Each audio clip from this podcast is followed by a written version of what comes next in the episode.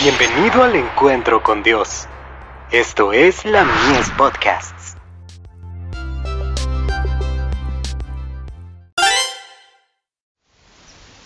Cada día con Dios. Seamos cristianos ahora y ahora, hijitos, permaneced en Él, para que cuando se manifieste, tengamos confianza, para que en su venida no nos alejemos de Él avergonzados. Primera de Juan, capítulo 2, verso 28. Muchos piensan que algún día serán cristianos, pero no se quieren decidir ahora.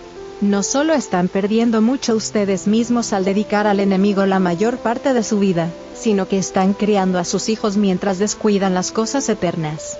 Todo el ejemplo que ustedes les dan, va en mala dirección.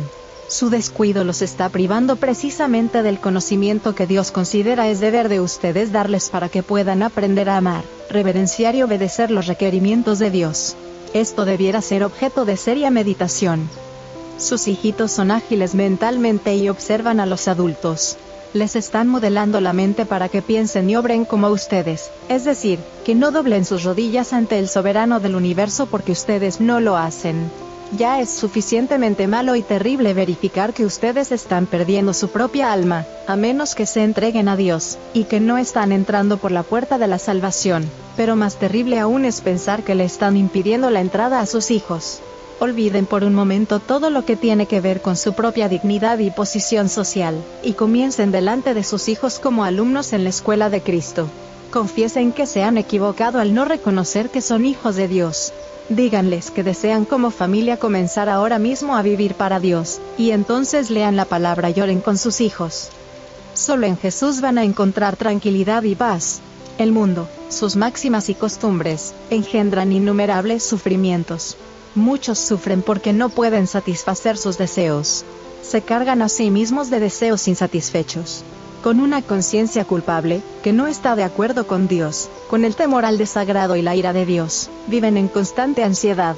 El sufrimiento no da consuelo celestial. Se teme el castigo. ¿Quieren que esa sea la condición de ustedes? Se pagó un rescate por las almas, un sacrificio infinito, un monarca que sufrió por sus súbditos rebeldes para que pudieran escapar del pecado, la corrupción y la miseria todos podrán recibir perdón y pureza del cielo gracias a la gran condescendencia del Hijo de Dios. Carta 26, del 12 de septiembre de 1879, un testimonio personal a un esposo y su esposa,